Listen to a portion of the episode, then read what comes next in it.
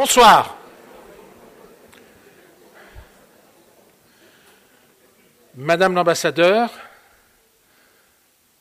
Mesdames et Messieurs, chers consoeurs, chers confrères, euh, bienvenue à cette séance euh, d'hommage consacrée à deux personnalités éminentes euh, qui ont véritablement marqué la vie de l'Académie royale des sciences, des lettres et des beaux-arts.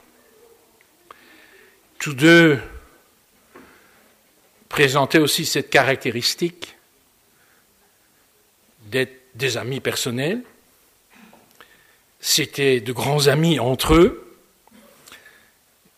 C'était des membres actifs, par exemple, du Cercle gaulois, de toute une série d'associations. Et c'est clair que, au sein de la classe des arts de l'Académie, il ne passait pas inaperçu. C'est le moins qu'on puisse dire. Donc, c'est un plaisir, euh, Madame Robert Jones, Madame le Duc, de participer à cette célébration de deux personnalités qui ont véritablement marqué euh, ces dernières décennies dans les domaines qui leur étaient chers. Nous aurons l'occasion ce soir d'écouter successivement l'un des élèves de Philippe Robert Jones et l'un de ses successeurs, Michel Draguet, membre de la classe des arts de l'Académie. Ensuite, ce sera au tour de Pierre Bartholomé, ancien directeur de la classe, président de l'Académie, d'évoquer la personnalité de quelqu'un qu'il a côtoyé pendant de très nombreuses années. Ils ont été en maintes circonstances compagnons de route. Et donc Pierre Bartholomé aura l'occasion de rappeler euh, toute une série de souvenirs et de faits marquants de la vie de Jacques le Duc. Ensuite, place au piano et Olivier Spiegeler, pendant un quart d'heure, vingt minutes, euh, aura l'occasion de rappeler, de, transmettre euh, des messages musicaux qui étaient ceux de Jacques le Duc. Et enfin, cette soirée euh, se terminera par la projection d'un film réalisé par euh, Yvon Lamenche, qui connaissait bien Philippe Robert Jones, qui travaille sur ce film depuis de très nombreuses années. J'en avais déjà vu des embryons, voici 4 ou 5 ans, si je ne m'abuse, à, à Uccle, n'est-ce pas? Et donc, euh, ce film clôturera la soirée, et ensuite nous aurons l'occasion de nous retrouver pour le verre de l'amitié dans la salle de marbre de l'Académie au premier étage. Je m'en voudrais d'être plus long, avec toutes nos excuses aussi pour ceux et celles qui peut-être devront rester debout. Euh, il n'y a pas de plus bel hommage que celui de cette foule nombreuse, éclectique, qui est venue euh, saluer la mémoire de nos deux confrères, euh, malheureusement décédés à, à quelques mois d'intervalle l'année dernière. Michel Draguet à vous la parole.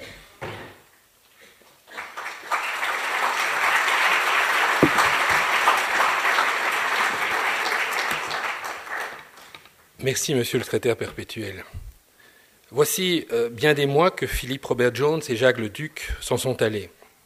L'Académie royale de Belgique a décidé de leur rendre ce soir un hommage et je m'en réjouis. J'ai toutefois longtemps cherché l'argument qui justifierait leur réunion aujourd'hui car notre classe des arts a perdu nombre de ses membres en, cette triste année 2016, et d'autres associations auraient sans nul doute donné à notre réunion de ce soir d'autres tonalités. Qu'il me soit simplement permis de penser à Paul Philippot, parti le 15 janvier 2016, et dont la carrière s'est déployée si différente et pourtant parallèle à celle de Philippe Robert Jones, dont il fut le condisciple à l'ULB. C'est en puisant dans ma mémoire que j'ai trouvé une image qui réunit Jacques Leduc et Philippe Robert Jones. Quoique très différents dans leurs convictions philosophiques, les deux hommes se respectaient et s'appréciaient, et partagèrent même nombre de soirées, moins intimes qu'officielles, et généralement organisées par le cercle artistique et littéraire dont ils étaient tous deux membres. Sans oublier les banquets de la Légion d'honneur auxquels Philippe Robert Jones présida de 1999 à 2015 et auxquels Jacques Leduc prit part en tant que président du Gaulois qui hébergeait la manifestation. C'est dans ce cadre que je les revois marchant vers euh, le parking. Cette année-là, Jacques le Duc avait été fait chevalier, non de l'ordre français, mais en Belgique. Le baron Robert Jones lui donnait le bras pour regagner la voiture qui l'attendait. Je revois leur silhouette se découpant à contre-jour. Un peu plus loin, le gardien du parking, et néanmoins historien auquel on doit une biographie de Camille Lemonnier, voyant l'attelage s'approcher, vint à leur rencontre. Silencieusement, à mon avis, tant il lui fallait articuler le paradoxe des noms et des titres, sans blesser le président de la SABAM, dont le titre réduisait l'état aristocratique du nom de manière assez singulière. Il s'arrêta et lança un Bonjour, monsieur le baron, bonjour, monsieur le duc, auquel tous deux répondurent avec courtoisie. Oubliant que j'avais assisté à la scène, Philippe prit un plaisir gourmand à me conter l'anecdote.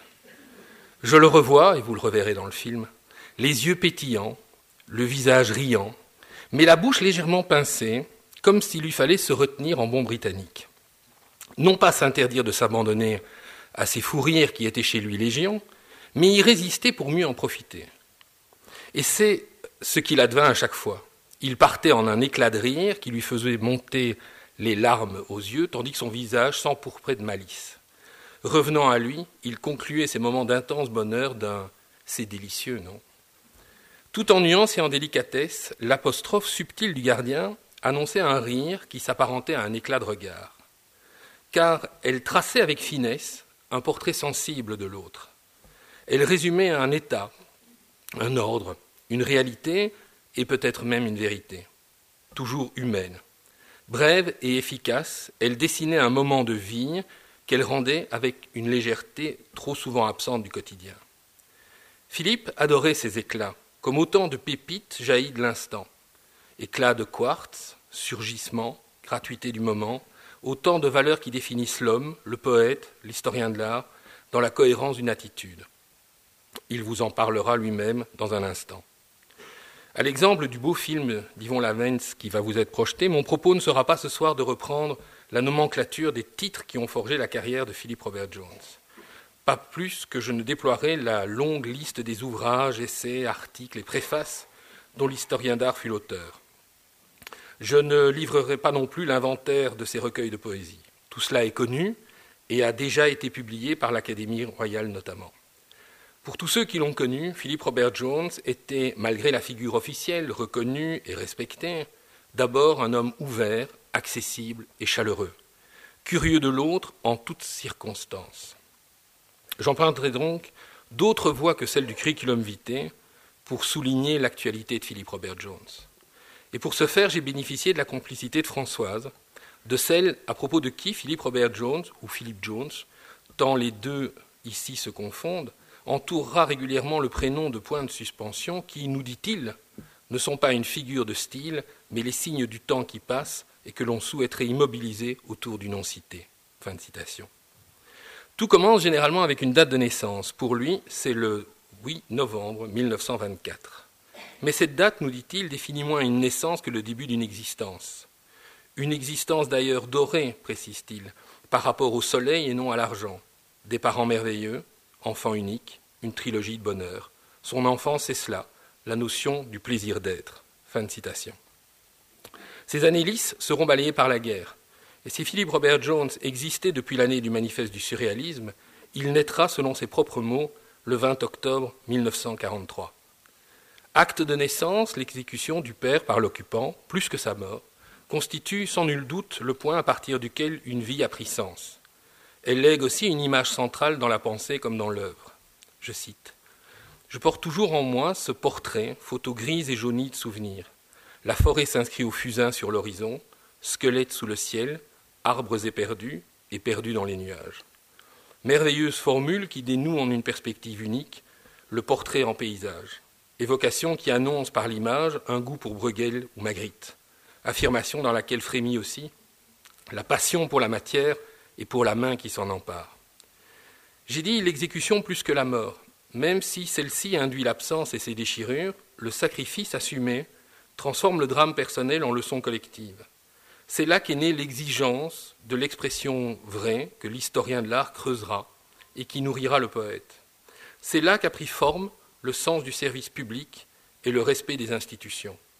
Cet automne 1943 signe ce que Philippe Robert Jones qualifiera dans un poème de temps des grandes hontes, où les prisons étaient le port d'hommes dressés, d'hommes vivants. Tout est là chez Philippe Robert Jones. La figure paysage de ce père qui, je cite, marchait droit, qui marche encore, a déterminé une vie et la somme de ses engagements. De cette vie, il faut retenir une écoute absolue de l'autre, dont le moteur a été un profond désir de comprendre cette singularité qui fait le sel de l'altérité, de cette altérité qu'on tend à oublier aujourd'hui. De là aussi cet intérêt pour le dessin satirique au XIXe siècle, qui va au-delà d'un simple sujet de thèse qui combinait l'art de tracer une image et celui de saisir une situation. Revenant sur ce moment important de sa vie, Philippe éclaire son activité publique et scientifique en positionnant les limites de son action. Non comme une frontière qu'il serait interdit de franchir, Philippe n'aimait pas les murs qui divisent, mais comme un territoire à étendre perpétuellement. Je cite Ce qui le frappait dans ses recherches, où une volonté d'affranchissement se manifestait en tout domaine, se heurtant toujours au mur du pouvoir politique, moral, culturel ou artistique, c'est que le couple liberté-censure se révélait plus ambigu que strictement défini. Pour franchir les contrôles, il fallait une imagination, un coup d'œil sur la réalité qui retienne l'allusion et s'inscrive en coup de fouet. Fin de citation. Philippe Robert Jones n'a jamais été du côté des censeurs, mais il n'a cessé de percevoir dans l'exercice de la limite, qu'elle soit physique, spirituelle, politique, culturelle, l'aliment d'une lutte qui aiguise l'esprit. Cela a été pour lui la grande leçon léguée par le dessin satirique. Saisir dans une ligne synthétique ce régime des jours qui, disait-il, ne cesse de jouer à changer de vitesse. Le cours de sa vie a pris dès lors chez lui une forme de course aux réalisations qui ne s'est jamais départie de l'exercice critique. Ramasser la vie en une formule qui la résume jusqu'à l'épuiser, qui l'éclaire jusqu'à l'embraser et de se livrer alors à une énumération à l'après-vert qui ne retient de cette trajectoire vitale que les éclats le plus lumineux. L'Amérique des musées, le Japon des jardins zen, le faste d'un dîner dans la galerie des glaces de Versailles, une mondanité qui écume de faste, mais aussi, autre citation, le combat journalier, l'enseignement universitaire qui durerait 37 ans, les cours, les examens, le contact des jeunes qui maintient en forme, des accidents de santé, une méningite et l'angoisse, au sortir de l'hôpital, de ne plus comprendre pour un temps ce qu'on écrit. L'amour, grand thème de cette écriture qu'il réalise avec Françoise. Fin de citation. Je suis certain, pour avoir moi-même suivi un chemin comparable, que l'exercice critique porté par la modernité du XIXe siècle a aussi immunisé Philippe Robert Jones de l'illusion politique qu'il aborda en devenant en 1958 l'attaché de cabinet de Charles Moureau. Bien sûr, l'expérience fut formatrice et laissa des traces dans l'histoire. Ainsi, il soutint seul contre l'administration le projet de film que Luc Deheuge voulait consacrer à Magritte. Sans lui, il y a fort à parier que la leçon de choses n'aurait pas vu le jour. Autre citation. Ces années de cabinet ministériel furent passionnantes par la diversité des tâches, les rencontres, les expériences. Ce fut un réel apprentissage, un contact direct avec les hommes, les problèmes, les ambitions, la politique. Sa force était d'aborder les autres sans a priorisme et sans suffisance. Il fut toujours timide et chaque rencontre, à quelque niveau que ce soit, nécessitait un effort, une volonté d'écoute. Quant à la politique, il en fit rapidement le tour. Faire une carrière politique lui semblait à l'opposé d'une liberté de pensée qui lui était chère, car il vivait jour après jour les pressions, les marchandages qui sévissaient en ce domaine, avec toutes les tendances et les affiliations qui se tressaient, se dénouaient, se neutralisaient. Les luttes d'influence étaient infinies au sein de chaque parti et les alliances de circonstances souvent étonnantes. Il comprenait le jeu, et peut-être même son plaisir, mais le pouvoir dans de telles conditions lui paraissait vain, même si la cause était bonne. Fin de citation. Ce sens de l'action détermine la nécessité d'un lieu, l'espace public sur lequel Philippe Robert Jones entendait d'abord agir en pâtisseur. Avec les différentes phases de rénovation des musées royaux des beaux-arts, de Belgique, qui aboutiront en 1984 à la création du musée d'art moderne, avec la rénovation des écuries, qui contribueront à rénover l'image d'une académie que d'aucuns jugeaient alors obsolète. À l'époque, c'était encore possible. Ce ne l'est plus. Moins par manque de moyens, je crois, que par la destruction de l'exercice rationnel du pouvoir.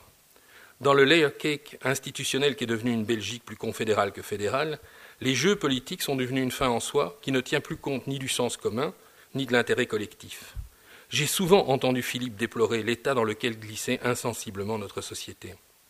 Il a été un témoin privilégié du début de l'atomisation de l'État. Et de ce, pardon, il a été un témoin privilégié du début de l'atomisation de l'État qui nous a largement conduits où nous en sommes aujourd'hui. Avec les musées royaux, l'objectif majeur était pour lui de restaurer un lieu pour rendre son éclat à un patrimoine qui nous définit.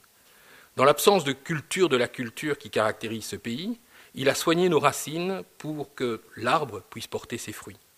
Liant l'ancien au moderne, un sentiment d'identité nationale né au XVe siècle à l'émergence d'une création tendue vers demain, il a offert à chacun un lieu de mémoire qui témoigne d'une permanence qui nous donne une force, mais aussi un devoir. Devoir de mémoire pour ne pas céder aux réductions populistes et au sous-régionalisme grégaire, réserve de mémoire dans laquelle aussi puiser une fierté qui ne se limite pas à quelques exploits aussi vains que sportifs, mais qui se nourrit des poètes, écrivains, dramaturges, peintres, graveurs, dessinateurs, photographes, sculpteurs, qui ont signé la singularité d'un regard qui, tout en étant d'ici, reste ouvert sur le monde. En 1985, l'enjeu passe à une autre institution tout aussi menacée par l'aberration communautaire que relaie alors une pensée post-68 tarde et un déconstructivisme postmoderne. D'emblée, l'Académie bénéficie, aux yeux de Philippe Robert Jones, d'un éclat qui rappelle le musée. Elle remonte haut dans le temps et éprouve quelques difficultés à trouver sa place dans le monde contemporain. De nouveau, le secrétaire perpétuel fraîchement nommé se fait l'observateur critique, sinon satirique, pour ébaucher un portrait vif. Je cite Participer à l'Académie est un honneur, et si l'on passe sur des problèmes de susceptibilité ou de suffisance, on y trouve des qualités intellectuelles évidentes. Leur utilisation reste souvent en jachère, moins sans doute en France où la tradition remontant à Louis XIV et revitalisée par Napoléon demeure encore bien intégrée, tout comme dans les pays autrefois à régime fort et qui ont gardé un sens de la, hiérarchie. Fin de citation. Au-delà du diagnostic qui pointe l'abandon d'un cadre de, référence et le renoncement à toute rigueur intellectuelle dont on perçoit bien aujourd'hui les conséquences populistes de Trump au Brexit sans présager de ce que demain nous apportera, Philippe Robert Jones définit ce qu'aurait pu être, ce que devrait être, la place d'une académie. Autre citation. Les politiques pourraient y trouver un outil à leur disposition, une ou des chambres de réflexion pour étudier des sujets précis, encore faut-il le savoir, et l'homo politicus, courant après son ombre et les voix à accueillir, n'a ni le temps ni la curiosité de regarder autour de lui. Il n'y a que lui qui compte, à de rares exceptions près. Le voisin à abattre, la timbale à décrocher. Mais le physicien, le chimiste, le sociologue, psychologue, juriste ou historien, l'homme qui a mûri, qui a de l'expérience et trouvé des solutions, l'homme qui peut aider, que de ressources à portée de main est perdu. Fin de citation. Alors que partout en Occident, les élites font l'objet d'une critique massive, pas toujours infondée, mais aussi d'un discrédit qui correspond à une démocratie d'opinion directe systématisée, l'Académie a un avenir qui, comme nous y invite Philippe Robert Jones, passe moins par l'institution en tant que telle que par les femmes et les hommes qui la composent, qui lui donnent vie, qui l'animent quotidiennement par leurs recherches, leurs pensées ou leurs œuvres. La révolution académique passe par la culture au sens le plus large, une culture qui repose sur une action que vient animer une connaissance dynamique et Philippe Robert Jones de préciser une triade savoir, intuition, création. L'Académie, malgré les voiles et les conformismes du XIXe siècle, peut être un lieu de rencontre et de réflexion exempt de statisme. Fin de citation.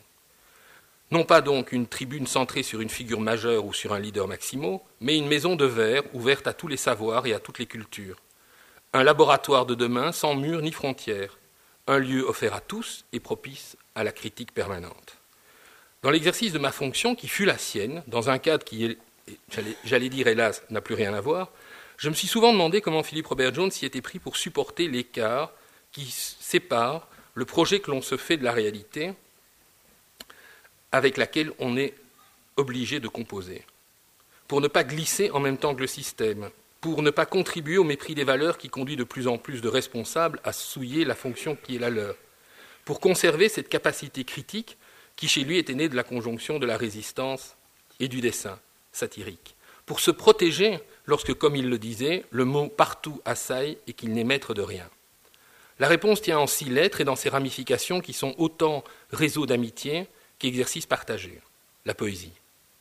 La poésie incarne ce territoire singulier et avec elle la relation fondamentale qui, chez Philippe Robert Jones, unit l'écriture à la peinture et que consacre le livre d'artiste tel qu'il le définit.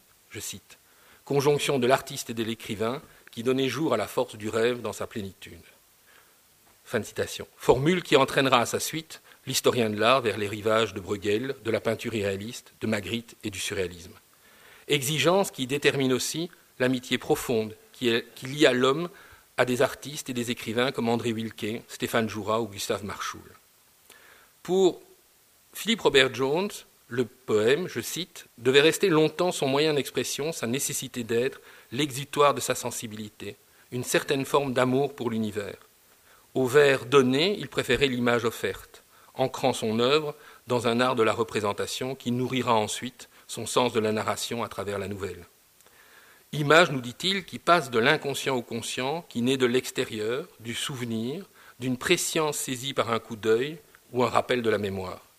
Et de préciser, le regard n'est jamais objectif, il sélectionne.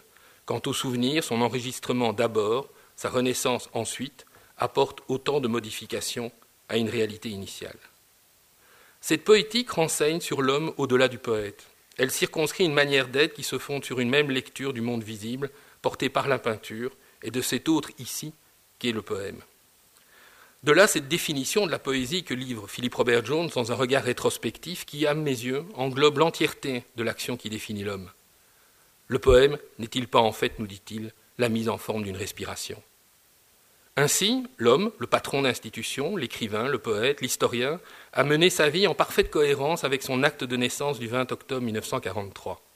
Ce père qui marche droit, qui marche encore, a distillé sa présence dans l'œuvre à travers une myriade d'images, dont la plus forte reste à mes yeux celle de l'arbre. Arbre cher à Philippe, qui évoque le père et ses racines, l'amour et l'amitié, mais qui surgit aussi au hasard de l'histoire lorsque deux tours implosent avant de s'effondrer sur nos certitudes hallucinées, pour nous, pour nous rappeler que c'est tous les jours, le 20 octobre 1943. Je vous remercie.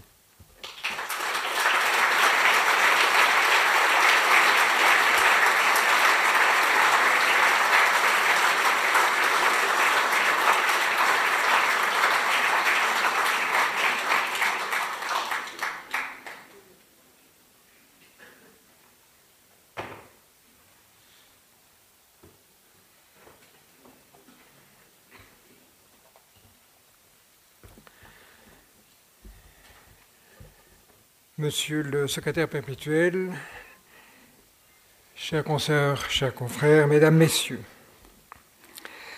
si l'élection de Jacques Leduc à la classe des arts de cette académie allait en quelque sorte de soi, au vu du parcours professionnel exemplaire de cet artiste raffiné et de l'estime dont il jouissait, qui, hors ses amis les plus proches, aurait pu prédire le profond attachement et la fidélité qu'il allait vouer à cette institution, que d'aucuns auraient alors peut-être eu tendance, mal informés, à trouver un peu désuète. C'était en 1983. Jacques Leduc était à peine quinquagénaire.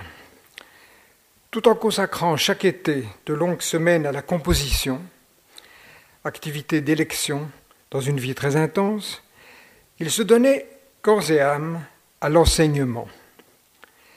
Titulaire du cours de fugue au Conservatoire de Bruxelles et depuis sept ans déjà recteur de la chapelle musicale Reine-Élisabeth, deux charges pédagogiques de haut niveau menées de front plusieurs années durant, il était toujours à la tête de l'Académie de musique d'Ucle dont il avait fait une école modèle. La pédagogie était pour lui une préoccupation majeure. Transmission, échange, expérience humaine, elle s'imposait à ses yeux comme une responsabilité vitale, un enjeu essentiel, terreau de l'esprit critique, pierre angulaire du futur. Or, le voilà élu à l'Académie royale. Un aboutissement? Pas du tout.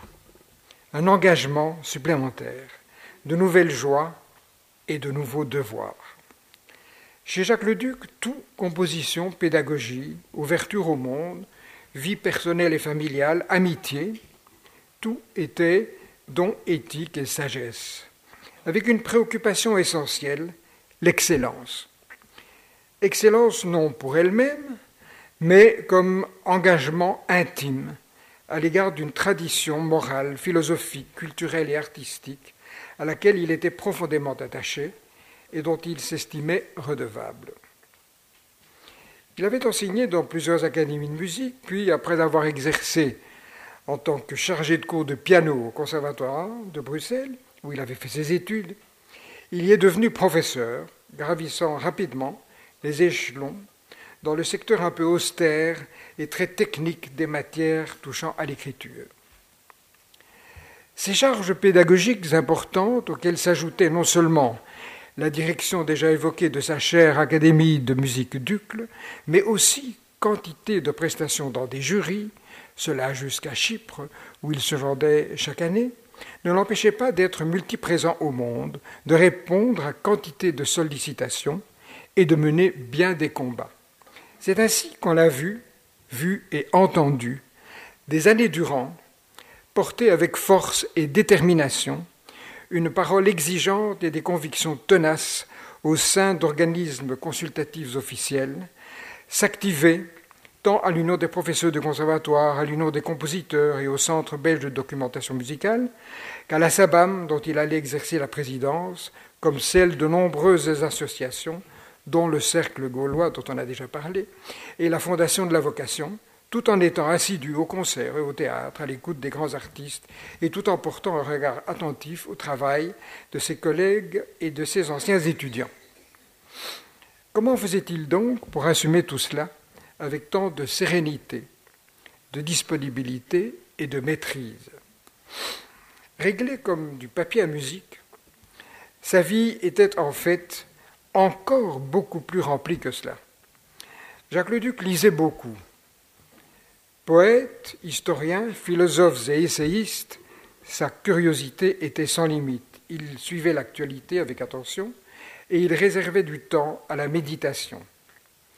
Il fut l'époux exemplaire, amoureux, attentif et délicat d'une femme admirable, musicienne et universitaire, dont la dignité dans l'épreuve faisait l'admiration de tous. Père exigeant mais aimant, grand-père attendri et prompt à l'inquiétude, Jacques Leduc tenait beaucoup à sa famille, il avait énormément d'amis, sa vie sociale était généreuse et grande ouverte.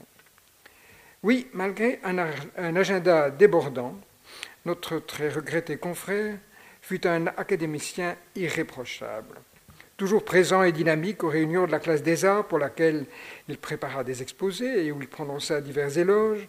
Il participait avec une régularité exemplaire aux séances de jury, aux processus électoraux et à diverses commissions, telles celle de la biographie nationale qui lui était particulièrement chère. En 1992, il exerça la double fonction de directeur de la classe des arts et de président de l'Académie. Cette grande et auguste maison lui offrait non seulement des occasions d'élargir le champ de ses connaissances et de documenter certains de ses nombreux centres d'intérêt, mais aussi de rencontrer et d'avoir des échanges approfondis, voire amicaux, avec des artistes, des universitaires, des chercheurs. Il suivait les travaux des uns et des autres, assistait à de nombreux vernissages, à des colloques, se coupait en quatre pour être présent aux exposés, aux premières auditions, pour lire telle ou telle contribution scientifique. Il vouait la plus grande estime à des confrères qui, comme le secrétaire perpétuel Philippe Robert Jones, à qui nous rendons également hommage aujourd'hui, avait des idéaux culturels, artistiques et humains proches des siens. La création et le développement du Collège belgique l'enthousiasmaient. Il apporta d'ailleurs plusieurs contributions à ce nouveau et très important secteur de notre compagnie. Mais il avait aussi, et peut-être surtout, à l'Académie royale comme ailleurs, le désir de servir la musique, de la faire connaître et aimer en mettant l'accent sur celle d'aujourd'hui et sur le patrimoine belge auquel il se sentait viscéralement liés. C'est pour beaucoup à lui que notre Académie doit la création et l'organisation de la série des trois concerts annuels, une série modeste mais qui, depuis une dizaine d'années, rencontre un succès qui ne se dément pas. Car compositeur, recteur, directeur, président multiple, une rumeur ne disait-elle pas qu'il se voyait offrir la présidence de toutes les associations qu'il fréquentait, Jacques Leduc avait aussi une authentique vocation d'organisateur.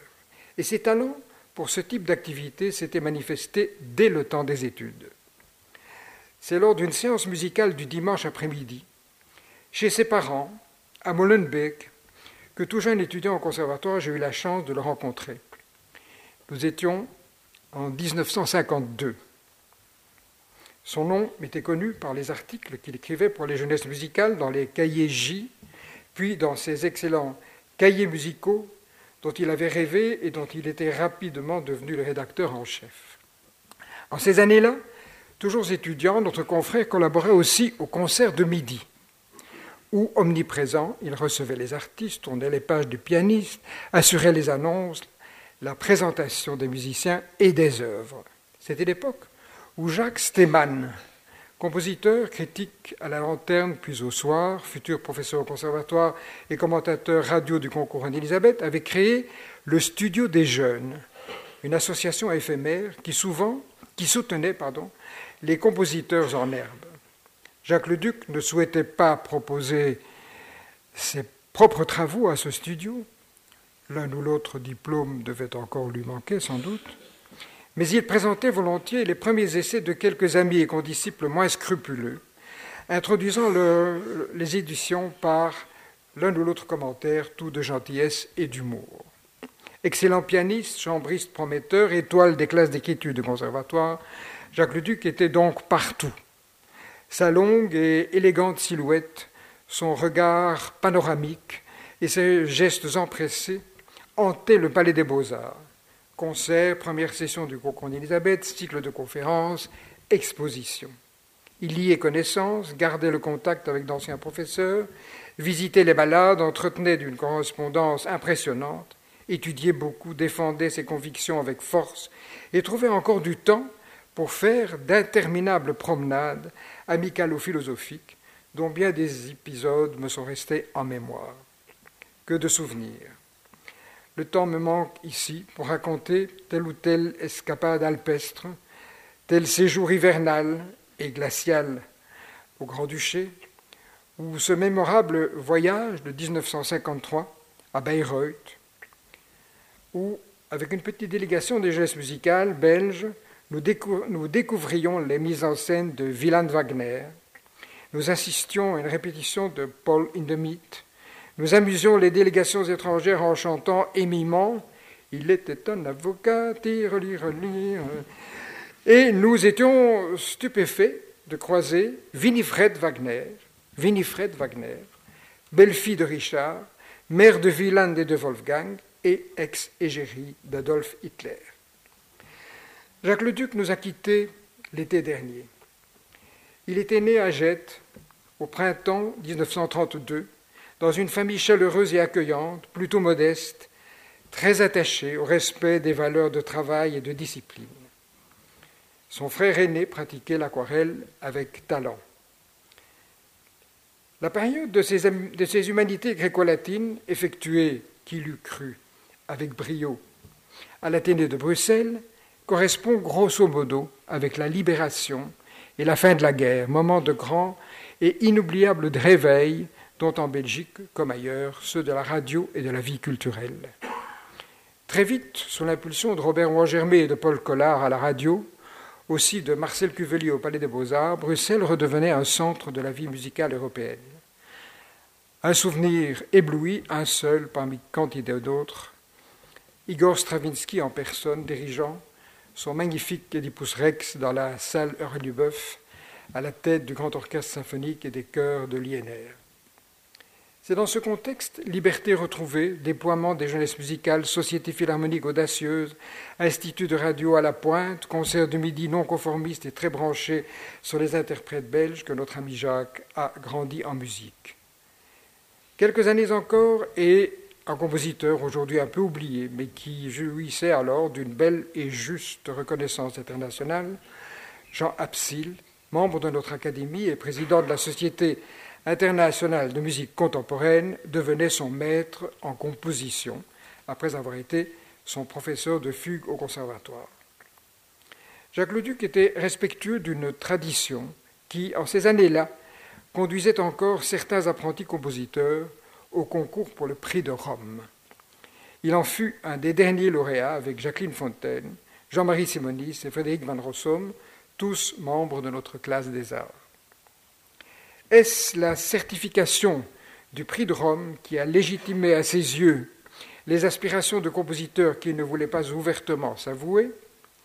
Le précieux, sésame en poche, il s'est mis au travail et il l'a fait avec l'intelligence, le goût, la constance, la volonté et le talent qui le caractérisaient, avec aussi beaucoup de simplicité, de discrétion et de modestie. Son catalogue compte plus de 80 opus, dont plusieurs salués par des distinctions nationales et internationales. Il comprend notamment le concerto qui fut imposé aux épreuves finales du concours Elisabeth de piano de 1972. Heureuse époque pour lui. Un an plus tard, en 1973, la RTBF lui proposait une incursion du côté de l'art lyrique. Ce fut, en, attendant Sémiramis, un petit téléopéra plein de verve et de fantaisie, où sur un livret de Georges Sillon, alors secrétaire perpétuel de l'Académie de langue et de littérature, un écrivain pour lequel il avait beaucoup d'estime et d'amitié. Comment décrire et caractériser la musique de Jacques Leduc cette musique qui, même si avec sa réserve naturelle il s'en défendait, fut, j'ose le réaffirmer, une des grandes entreprises de sa vie. Comment décrire une musique en évitant les considérations trop techniques et les généralités trop banales?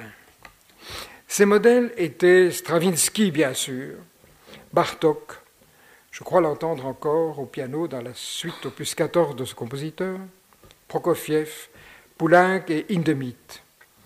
Il formait pour lui, après Debussy et Ravel, une sorte de deuxième ligne de référence. La rigueur et l'invention de Stravinsky, la rythmique de Bartok, son ancrage modal, ses recherches sonores et formelles, la veine mélodique de Prokofiev et de Poulenc, le goût d'Indemite pour les grandes formes polyphoniques, les couleurs et les timbres chez Debussy et Ravel, puis chez Messiaen, voilà les piliers auxquels il arc-boutait son travail. L'influence de Jean Absil était sans doute sensible dans ses premiers travaux, mais il s'en est enfranchi. Sa musique, finalement très personnelle et raffinée, a des tournures bien spécifiques. Il s'était forgé un vocabulaire, rythme souvent asymétrique, harmonie d'ascendance ravelienne, figure mélodique d'une grande plasticité. Cet ensemble d'éléments, bien mis en cohérence et parfaitement maîtrisé, est, à l'image de l'homme qui en était l'artisan, élégance, contrôle, réserve, souci de la forme, mais aussi caractère, jaillissement et aspiration à la beauté. Michel Stocquet a rappelé le mot d'un jeune critique français devenu un compositeur prolixe et célèbre aujourd'hui, Guillaume Connaisson, qui définissait l'art de Jacques Leduc en quelques mots, à mon sens très juste, perfection du métier et distinction de l'esthétique. Perfection et distinction, c'est bien de cela qu'il s'agit, un artisanat vivant et une certaine idée de la beauté. Jacques Leduc aimait la peinture abstraite. Le choix qu'il avait fait d'une œuvre de Marcel-Louis Baugnier, La chute du temps, pour illustrer le CD consacré par l'orchestre philharmonique de Liège à, quelques-unes de ses œuvres symphoniques, en est un signe évident.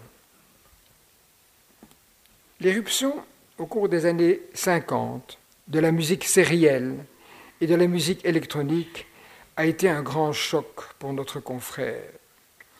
Il voyait en ces nouvelles expressions une négation très agressive de tout ce qu'il aimait, équilibre, style, mise à distance, filiation. Il refusait la tabula rasa. Il détestait les ruptures et la nouveauté lorsqu'elles lui apparaissaient gratuites. Il condamnait toute provocation qu'il assimilait aux résurgences périodiques de mouvements subversifs à ses yeux sans issue.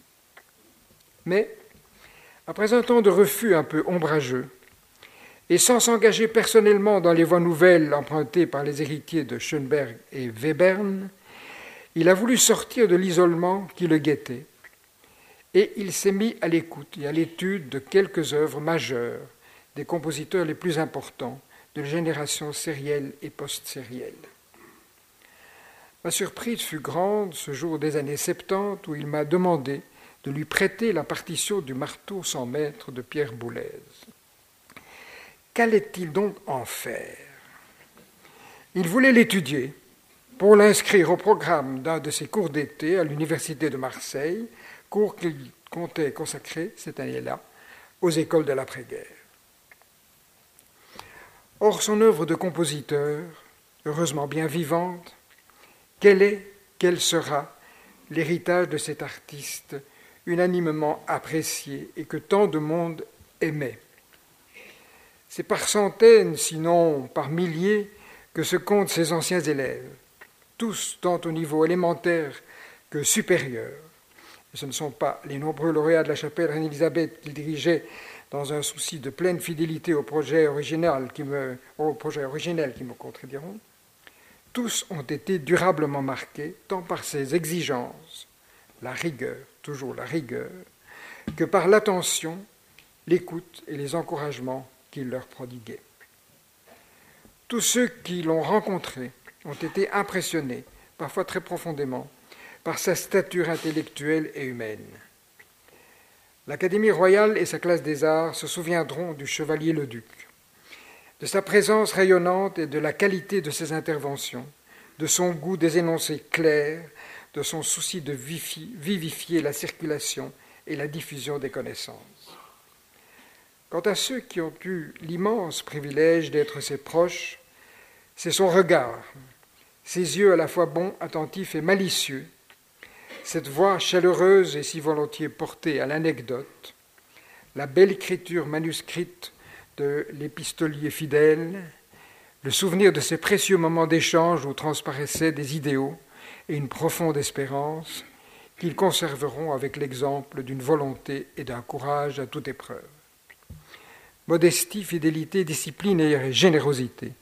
Jacques le Duc nous lègue un témoignage, celui d'une vie toute de curiosité, de conviction, de dons, d'études, de travail, d'attention, de bienveillance, d'humour et de gentillesse.